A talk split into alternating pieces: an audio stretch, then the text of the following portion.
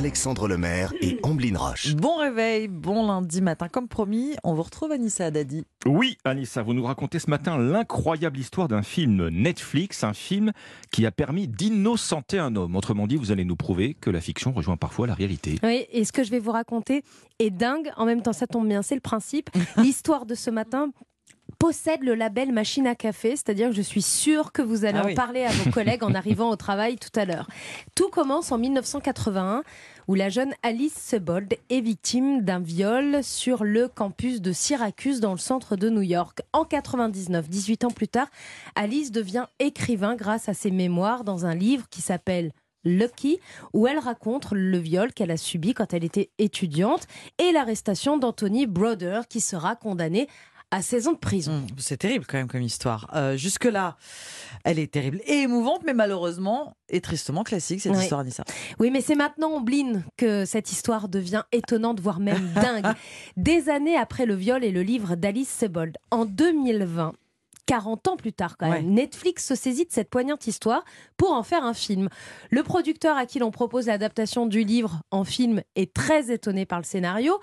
Alors, pendant des semaines, euh, il travaille, il relit le scénario de cette histoire, mais l'issue du, sc- du scénario lui paraît assez louche. Mhm. Il décide alors de contacter un détective privé pour découvrir l'identité réelle du violeur d'Alice.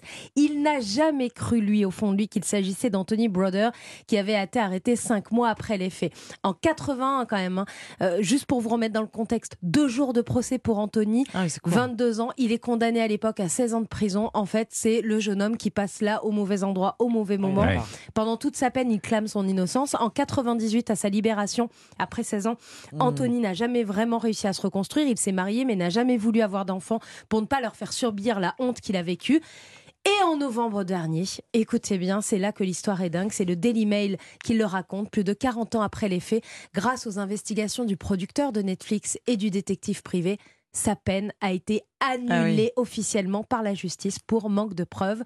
Le film adapté du livre Lucky ne verra jamais le jour et Alice Sebold, l'autrice qui avait porté plainte, a présenté ses excuses à Anthony Broder. Incroyable. Et le violeur court toujours, du coup. Surtout, Ah, c'est un oui, innocent. le violeur court toujours, Ouais. mais grâce à Netflix, un innocent a été rétabli. Et donc, on n'en verra rien alors? Ah non, on Non, ne verra non, jamais verra- cette histoire. En tout cas, pas sur Netflix, peut-être sur une autre Oui. plateforme, mais on ne Mais verra jamais Lucky sur Netflix. On verra hein. peut-être euh, l'histoire dans l'histoire. Ouais. Merci beaucoup, Anissa Haddadi. Et à tout à l'heure, dans un quart d'heure, pour À la météo. À tout à l'heure.